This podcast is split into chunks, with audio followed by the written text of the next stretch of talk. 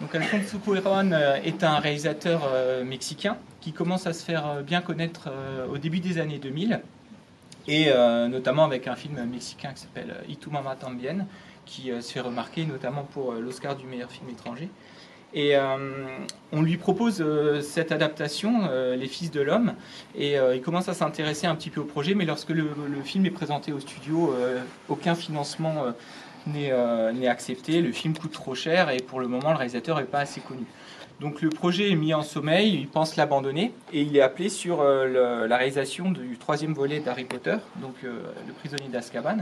Euh, et euh, le film va être un grand succès et est considéré d'ailleurs depuis comme l'un des meilleurs de la franchise. On voit très clairement qu'il y a un réalisateur derrière et il y a un très beau travail de mise en scène. Donc à partir de là, il commence à avoir un petit peu plus de moyens et euh, il recontacte les gens qui lui avaient proposé ce projet et euh, en leur expliquant que notamment lors de la production d'Harry Potter, il, a résidé à Londres et il ne cessait de voir dans les quartiers d'Ekati, notamment de Londres, qu'il pouvait, euh, pouvait traverser pour son travail, voir la manière dont il allait pouvoir envisager ce futur dystopique britannique. Et comme le réalisateur est devenu voilà, un petit peu plus coté, il arrive à trouver un financement et il lance la production donc, de ce film. Le scénario est adapté d'un roman de l'auteur britannique P.D. James, euh, qui est sortie en 1992 et qu'elle présente comme euh, une sorte de parabole chrétienne. Euh, c'est une auteure assez connue, notamment de, policiers. Et Quaron n'a pas lu le livre et il veut absolument pas le lire. il laisse les scénaristes s'occuper de l'adaptation. Et dès le départ, il garde deux motifs le futur dans lequel voilà, la Terre entière serait atteinte de, stérilité, et le, le, thème évidemment d'une femme enceinte qui viendrait renouveler cette donne. Ils vont rajouter énormément d'éléments, notamment hein, tout ce qui est de l'ordre de euh, la question de l'immigration, la question du fascisme, la question du terrorisme, euh, et, euh, et, retravailler considérablement avec plusieurs personnes différentes le scénario.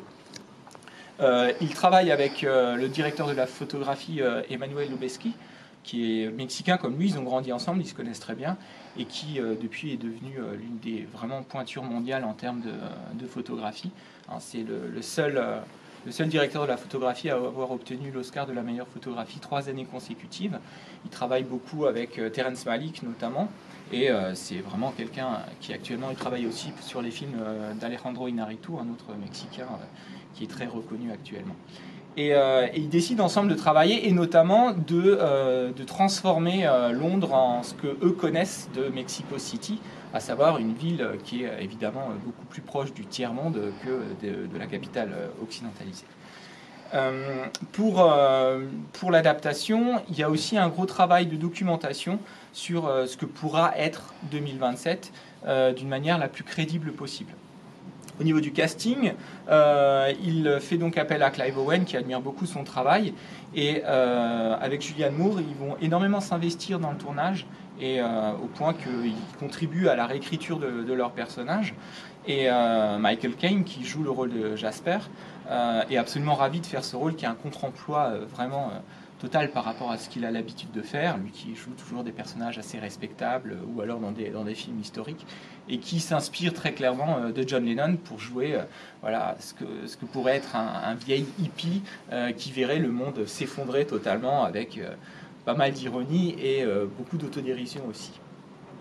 Euh, pour ce qui est de cette création euh, d'un futur, il va donc demander un travail considérable à toute l'équipe qui, est en charge des, costumes, les accessoires, les décors, en leur donnant une devise principale, en leur disant je, je ne veux pas d'inventivité, je veux des références, des références permanentes à tout ce qui a pu se passer jusque-là, aux raisons qui font que le monde est devenu tel qu'il est la scène où on voit notamment euh, Théo qui a été euh, kidnappé hein, et à qui on retire la cagoule dans cette pièce tapissée de, journaux, euh, a contraint tous les accessoiristes à écrire tous les journaux. Hein. et c'est vrai que si on les regarde attentivement durant cette scène, vous avez un très grand nombre d'articles qui expliquent un petit peu quelle est la situation globale.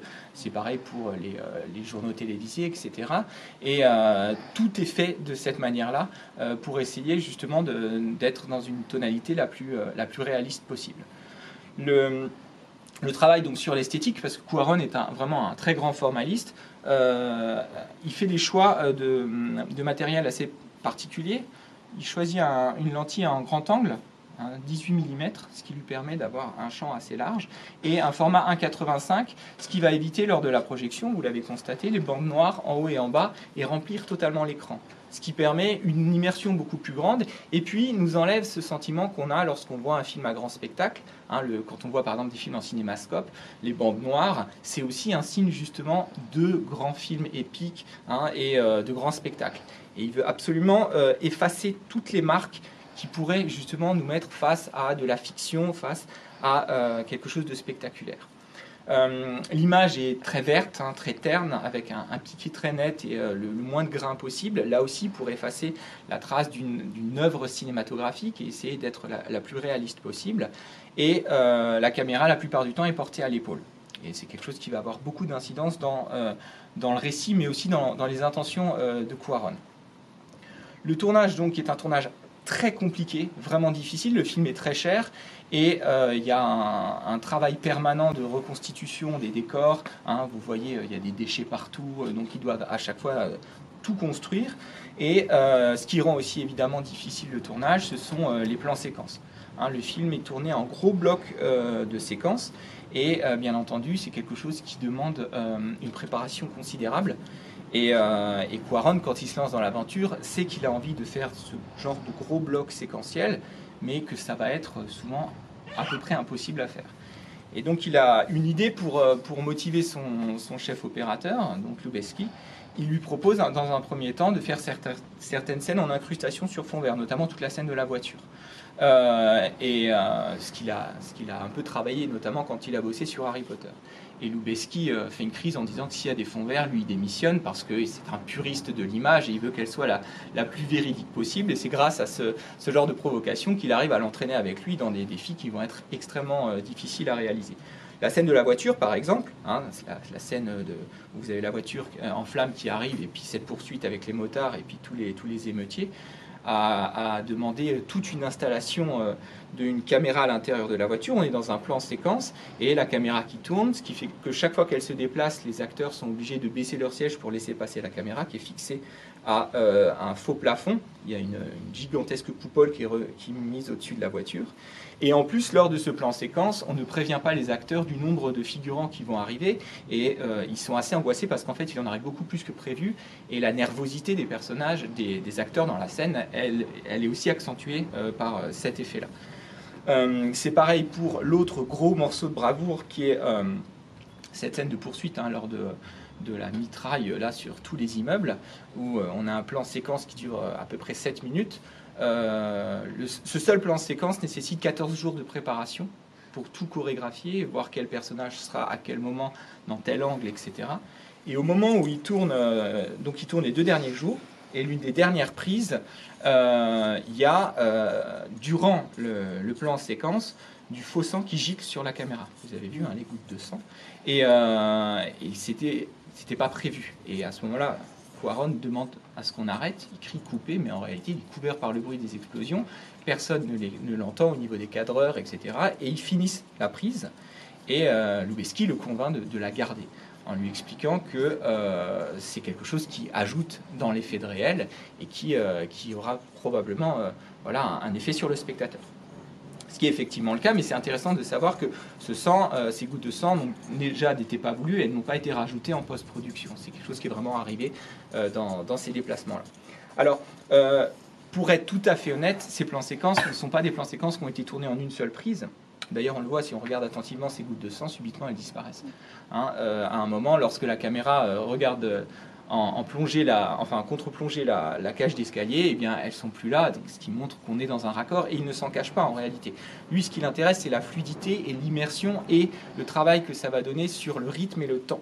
J'y reviendrai un petit peu plus tard, mais euh, donc il a, c'est pareil pour le plan séquence avec la voiture. Il y a certaines coupes, mais qui ont été effacées numériquement, et ce qui compte, c'est la chorégraphie de l'ensemble. Pour vous donner une petite information, euh, la durée des plans moyens dans le film, euh, si, on fait si on prend tous les plans du film et qu'on fait la moyenne, on arrive à 14 secondes à peu près. Pour, comparer, les films de Spielberg, ils sont aux, alentours de 6 secondes, et les films de Christopher Nolan, hein, a fait la trilogie Batman, Interstellar, Dunkerque, il est à 3 secondes. c'est intéressant parce que ça montre justement la manière dont Quaron filme et la façon dont justement il envisage le rythme de son récit. Donc on est vraiment souvent dans des prises très longues euh, et qui euh, vont prendre vraiment le personnage euh, et le spectateur en même temps dans quelque chose qui va avoir un, long cours. Le film donc sort en 2006 euh, et c'est un échec euh, assez cuisant. Euh, le film ne rentre même pas dans ses frais sur le sol américain. Hein. il a coûté plus de 75 millions de dollars. il n'atteint pas les 70 de recettes. Il sort, faut dire, à Noël, ce qui n'est pas exactement propice au niveau de l'ambiance. Il est très mal défendu par le studio Universal qui a, été sceptique sur le projet depuis le début et qui le défend assez mal et qui a un autre favori pour la course aux Oscars et qui néglige complètement la promotion du film. Le film est quand même présenté euh, au 63e euh, Festival de Venise. Il reçoit des prix, notamment le prix de la réalisation et de la photographie pour Quaron et Obeski. Euh, mais le, succès n'est pas au rendez-vous et Quaron mettra un peu de temps à s'en remettre parce qu'après un, si long travail, il est un peu exsangue et puis en plus le succès n'étant pas au rendez-vous, il va attendre 7 ans avant de, de, réaliser son film suivant qui sera donc Gravity pour les 10 ans euh, du film, donc en 2016, euh, le film a été un petit peu euh, voilà, rappelé au bon souvenir des cinéphiles. Et en fait, on, on, se rend compte que depuis lors, la critique a toujours été extraordinairement enthousiaste par rapport au film. Et c'est devenu un film extrêmement important et qui est, qui est très souvent cité, qui est très haut dans les classements sur les meilleurs films d'anticipation de science-fiction, etc. Et euh, donc ça a donné l'occasion à, à Quaron de s'exprimer un petit peu sur le film, et on, l'a notamment beaucoup interpellé sur l'aspect euh, prophétique de son film.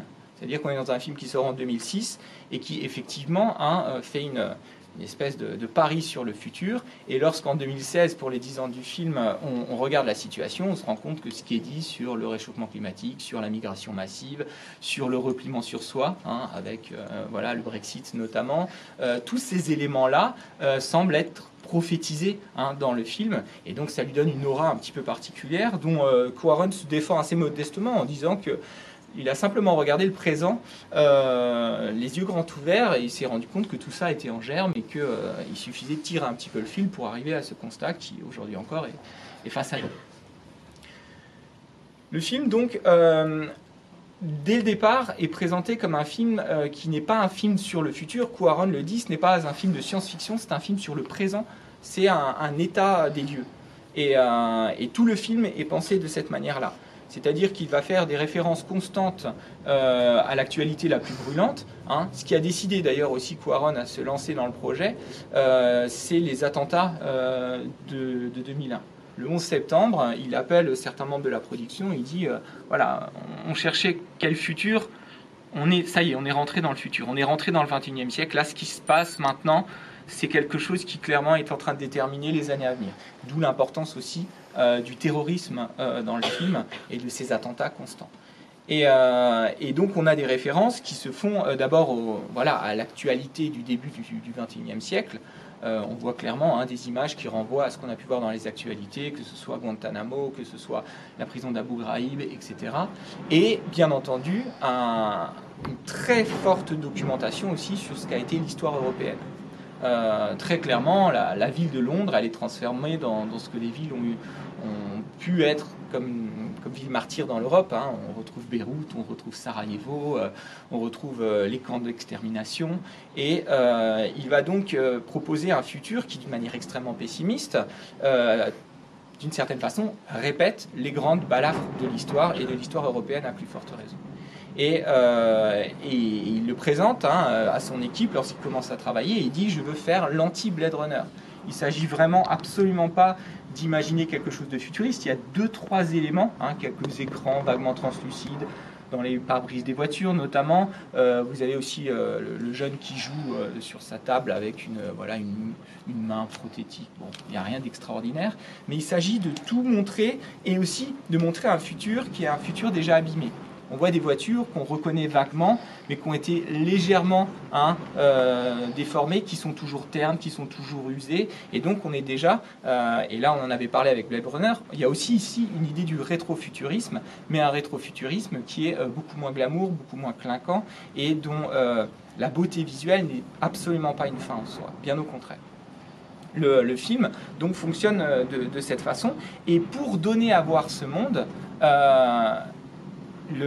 l'esthétique va toujours passer par l'arrière-plan. si on, si on regarde finalement la dynamique du récit, vous avez un personnage qui traverse un pays dévasté. Et euh, la plupart du temps, surtout au départ, on le voit marcher dans une sorte d'habitude, dans une sorte de routine, et ne pas remarquer ce que la caméra, elle, va aller chercher. Et euh, c'est le cas avec euh, notamment, euh, voilà, quand il est sur le quai de la gare et qu'on voit ses cages, hein, qu'on voit. Et à chaque fois, si vous regardez, vous avez la caméra qui suit le personnage et puis qui à un moment le laisse avancer et elle s'attarde sur quelque chose et le donne à voir. Et donc on a un point de vue qui pendant un temps est un point de vue interne où on suit toujours le personnage et puis qui de temps en temps devient autonome. La caméra devient réellement, et c'était la volonté hein, de, de il le dit clairement, que la, caméra est un personnage à part entière qui s'arrête sur des choses que, euh, que le personnage lui-même refuse de voir. Et euh, vous avez donc ainsi un monde qui s'écrit en permanence, sur les façades notamment. hein. vous avez les tags, vous avez les dessins d'enfants, vous avez évidemment les écrans hein, qui en, euh, en permanence évoquent toute la propagande, toute cette société fasciste. Voilà, on encourage à la délation, etc. Vous avez donc les, journaux qui, tapissent la pièce. Euh, et, euh, et chaque fois que Théo passe quelque part, vous avez euh, un élément. Pareil, des personnes souvent qui parlent une langue qui n'est même pas traduite, mais qui sont là et qui disent certaines choses. hein, peut reconnaître à un moment de l'allemand euh, avec quelque chose de très ironique, hein, c'est que la- l'allemande, euh, elle est euh, en tant qu'immigrée dans une cage et elle est absolument scandalisée d'être à côté d'un noir. Donc même à l'intérieur, hein, entre les migrants, il y a encore cette idée du racisme et de l'intolérance, etc. Et, et donc la question que ça pose, c'est évidemment celle du regard du personnage et du regard de la caméra elle-même. Et, euh, et le personnage, lui, semble marcher dans un monde pour lequel il s'est totalement habitué à ce qu'il voit. Et, euh, et Quaron le dit, hein, euh, la, dénonciation majeure qu'il fait dans son film, c'est celle de la normalisation.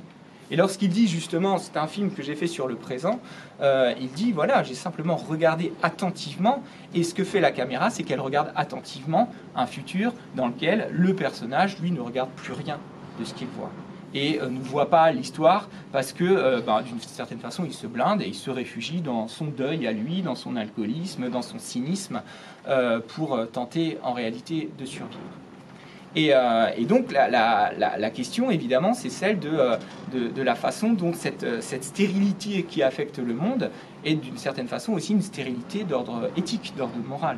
Et c'est intéressant de voir que la fertilité qui arrive dans le film, n'est pas du tout comme on pourrait l'avoir dans un récit traditionnel, hein, euh, l'amour d'un couple qui subitement redonne du sens au monde avec un vrai projet, etc. Cette euh, jeune fille, elle est enceinte et euh, elle ne sait absolument pas qui est le père et c'est arrivé comme ça. Là aussi, modification importante de Quaron. Quaron, euh, qui au départ avait pensé à, d'autres actrices, notamment l'actrice qui joue Hermione euh, dans Harry Potter, avec qui il avait travaillé, mais qui n'était pas disponible, réfléchit un petit peu et se dit qu'en fait, il faut qu'il ait une comédienne noire et africaine, et que ce sera évidemment très intéressant de faire euh, que euh, voilà, le berceau de l'humanité, hein, euh, l'Afrique, eh bien, redevienne justement celui qui pourra relancer l'humanité et que ce soit évidemment quelque chose qui soit particulièrement ironique par rapport à toutes les théories racistes et, euh, le fait que ce soit une femme noire qui porte en elle le, futur possible de l'humanité. Et, euh, et donc, évidemment, la question qui se pose, c'est celle de la, de la religion. Les références religieuses hein, affluent, elles, elles abondent dans tout le film. P.D. James elle-même donc avait qualifié son roman d'une parabole chrétienne. On le voit en continu. hein, déjà, le, personnage Théo, euh, voilà, Théo, ça veut dire Dieu. Pharon, c'est le phare. Ah, donc c'est le, dieu des phares, le phare qui, devient une espèce de voilà, celui que la femme enceinte peut suivre un petit peu sur un chemin balisé jusqu'à ce phare final sur l'eau. Et, euh, et ce, ce- cette religion, on va la retrouver. hein. Alors vous avez les, les poissons, évidemment, le nom des, euh, des, rebelles, mais euh, vous avez cette très belle scène de nativité dans l'étable, hein, lorsqu'elle elle dévoile évidemment sa grossesse.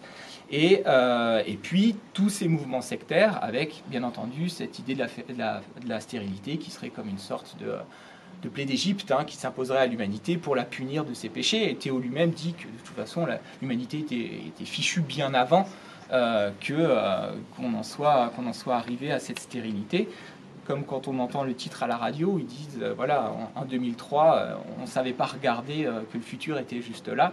C'est clairement ici envoyé au public de 2006. Et, mais la religion n'est pas du tout une fin en soi, c'est quelque chose qui est de l'ordre, je dirais plutôt d'une référence culturelle. Quaron, euh, clairement, hein, en, fait un élément parmi d'autres. Évidemment, c'est un enfant qui traverse un monde de violence. Évidemment, certaines personnes se signent à son passage, mais pas toutes. Et euh, dans ce monde, à la fin, c'est une sorte de Babel euh, où vous avez toutes les langues, toutes les religions, toutes les, toutes les confessions. Et l'enfant, il est là d'une manière universelle. Il y a, et parmi ces références culturelles, vous avez évidemment les références artistiques qui abondent dans le film en continu. il y a les références musicales, Hein, on le voit avec euh, le prénom Dylan, évidemment, mais aussi avec euh, ce cochon que vous avez au-dessus hein, de Battery Station, qui est une référence à l'album de Pink Floyd, euh, Animals, dont d'ailleurs en 2027 on serait au 50e anniversaire, et qui lui-même est une référence à Orwell, hein, Animal Farm, qui est une référence au stalinisme. Donc en fait, c'est une espèce de puissant fond, et toutes les références, à chaque fois, renvoient à la fois à des œuvres d'art et des œuvres d'art qui se seraient inspirées justement de l'histoire. Un exemple hein, que j'ai évoqué dans, le cours, euh, la Pietà de Michel-Ange. Lorsqu'il arrive dans l'Arche des Arts, hein, son cousin lui dit J'ai pas pu sauver la Pietà. Et euh, la Pietà, en fait, elle est déjà présente dans euh, Guernica de Picasso lors du repas, vous avez dans Guernica une piéta, c'est-à-dire hein, une femme qui se lamente sur la mort hein, soit d'un enfant, soit d'un homme. Et euh, donc, et c'est une scène qu'on voit à un moment lorsque qui sort hein, sur un fauteuil roulant. À un moment, la caméra s'arrête et on voit une mère qui pleure son enfant mort. Et Quaron explique en plus que la référence est aussi à une célèbre photo euh, reportage euh, qui a été faite pendant la guerre du Kosovo hein, euh, et, qui, est une veillée funèbre au Kosovo où on voit une piéta, mais cette fois dans un reportage. Et donc on, a des références qui sont systématiquement hein, soit à des œuvres d'art, soit à des œuvres d'actualité, si vous voulez. Dans ce cas-là, on n'est même plus dans des œuvres et qui à chaque fois montrent justement le rapport à l'histoire et la manière dont l'histoire va nourrir l'œuvre d'art. Et c'est là que se situe aussi le film Les Fils de l'homme. Euh, et, qui explique un rapport au temps qui est extrêmement, euh, extrêmement complexe. Si vous, si vous regardez, hein, vous avez euh, ce, ce, passé, ces références au passé constant, le passé de l'histoire qui se répète d'une manière incessante et où on répète toujours les mêmes erreurs. Vous avez un présent qui est ce personnage de Jasper, Hein, qui, avec cette espèce de politesse du désespoir, euh, propose justement l'humour, la dérision, la musique, euh, et puis euh, le fait de planer aussi, hein, comme espèce de solution, et qui est une espèce de parenthèse enchantée un petit peu dans, le film, à, deux reprises, et qui va se finir évidemment aussi dans la tragédie, et puis qui, Hein, qui évidemment renvoie à la clé. Elle est la clé de, cette situation, elle est le futur, elle porte en elle le futur de l'humanité. Et surtout, elle donne un futur à, à, pardon, à Théo, qui lui-même était emprisonné de son propre passé, à savoir le deuil euh, de son fils. Et, euh, deux autres euh, éléments du présent, c'est d'abord le temps réel de ces plans séquences, hein, qui clairement joue sur la durée et tente de créer quelque chose qui est de l'ordre de l'empathie, où vraiment on regarde les gens, on s'arrête dans la rue et on voit des passants, même si c'est quelques secondes, il s'agit vraiment de leur donner la parole à un moment ou à un autre. Et, euh, et donc cette idée aussi d'un présent dans euh, l'esthétique qui est là et euh, qui, envisage de regarder le monde dans les yeux, si vous voulez. Donc pour finir, le personnage, hein, au, bout de sa trajectoire, se retrouve, et ça c'est très important dans la symbolique du film, sur une barque. Et il y a vraiment l'idée que peut-être que pour s'en sortir, il faut couper les racines. Hein, on est sur une barque au milieu d'un univers qui est devenu totalement illisible. On n'arrive même plus à distinguer le ciel euh, de l'eau. Et, euh, on a vraiment euh, les deux derniers qui restent, tous les autres s'étant sacrifiés pour la bonne cause. Et, et, on arrive à un nouveau temps suspendu. L'autre temps suspendu, évidemment, qu'on a eu, c'est notamment quand vous avez cette biche qui traverse l'école, par exemple, cette espèce d'instant de grâce, et bien entendu, les pleurs de l'enfant hein, qui traverse et qui fait taire à un moment la guerre avec justement cette espèce de stupéfaction qui pourrait redonner du sens. Il ne faut pas oublier non plus qu'après ça reprend. et que voilà, on, reprend la mitraille et que là aussi il y a une référence à, un présent de plus en plus comment dire, qui se répète, et puis l'idée d'une sorte de zapping continu. On regarde et puis on passe à autre chose, et limite on revient à ce qu'on faisait avant, sans avoir réellement tiré de leçon. Et donc, euh, laisse libre l'interprétation sur la fin, il la suspend, il dit c'est aux gens de décider euh, ce qui va advenir, euh, même si le bateau du futur Tomorrow arrive et laisse évidemment supposer quelque chose de, nouveau, mais euh, qui sait justement le bateau est occupé par des hommes et même les poissons, hein, ce, groupuscule, n'arrivait pas à faire quelque chose de la vie qui arrivait. Il voulait en faire un étendard, il voulait le récupérer politiquement. Et, et donc il y a aussi cette idée à l'échelle plus intime de la rédemption, puisque le fils hein, de qui va s'appeler Dylan et donne une espèce de de closure au, deuil hein, de, Théo et lui permet d'une certaine façon d'être en paix par rapport à cette histoire, éventuellement par rapport à sa propre mort qui, semble euh, irrémédiable. Euh, et, ce qui reste, c'est donc cette, euh, cette, espèce de suspens et, cette idée d'un espoir possible et d'un espoir, hein, pour reprendre, c'est Quaron qui cite lui-même le, philosophe Terry Eagleton, qui parle d'un espoir sans optimisme, c'est-à-dire un espoir concret un espoir qui euh, se ferait dans l'action, qui serait extrêmement lucide et qui euh, a tout à fait envisagé la possibilité de l'échec, mais qui refuse quand même de capituler et qui refuse la passivité. Théo étant un anti-héros particulièrement passif dans la quasi-totalité du film. Hein, c'est quelqu'un qui court et qui s'abrite la plupart du temps. Et qui, progressivement, notamment hein, par son acte qui est celui d'aider à l'accouchement, eh bien, est réellement devenu quelqu'un qui agit et qui, a, joué son rôle dans cette destinée-là.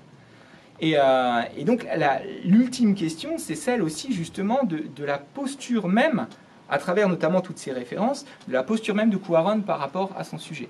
Il est en train de regarder euh, euh, l'horreur du monde et il l'accompagne de grands mouvements de caméra virtuoses, il construit quelque chose de très beau et il évoque des œuvres qui ont sans cesse, hein, se sont sans cesse nourries de l'horreur du monde. La question qu'on peut se poser, c'est quel est l'intérêt Hein, est-ce que même il n'y a pas une indécence à aller regarder et à aller construire quelque chose là-dessus? Et euh, c'est la même question avec Guernica, c'est la même question avec euh, Michel-Ange, c'est la même question avec le photoreportage. Et euh, très clairement, Quaron explique qu'il croit en une possible petite rédemption, notamment par la grâce, par la beauté. Dans le film, la beauté advient, notamment par la musique, par certains moments, mais par ces temps suspendus, par ce temps réel, par cette virtuosité qui nous impressionne, mais en même temps qui, sublime quelque chose. Hein. la douleur, elle peut être hurlée, et à partir du moment où elle est chantée, elle devient une forme d'œuvre d'art, et il y a quelque chose qui se construit. Et Quaron, clairement, hein, euh, propose ici euh, l'idée d'avoir aussi aidé les gens à voir. Ces plans séquences, sa construction, c'est aussi une façon de dire voilà, le monde continue à marcher sans regarder ce qu'il a autour de lui. Et son secret espoir, à travers notamment cette construction de plans très longs et cette, euh, cette manière d'aller voir l'horreur telle qu'elle est, au-delà de l'enthousiasme esthétique, c'est aussi l'idée d'une école du regard. Et c'est quelqu'un qui, pour, en parlant de 2027, dit aux spectateurs de 2006 et aujourd'hui de 2019, eh bien voilà, moi je vous ai montré par là comment on peut regarder le monde en face. Ça serait intéressant d'ouvrir les yeux sur le monde que vous avez en sortant notamment de la salle de cinéma. Et, euh, c'est ce qui motive probablement hein, toute la construction de son récit et toute l'esthétique de son cinéma. On le voit notamment beaucoup aussi dans son dernier film, euh, Roma, qui euh, traite énormément de ça, mais à une échelle beaucoup plus intime et autobiographique. Merci de votre attention.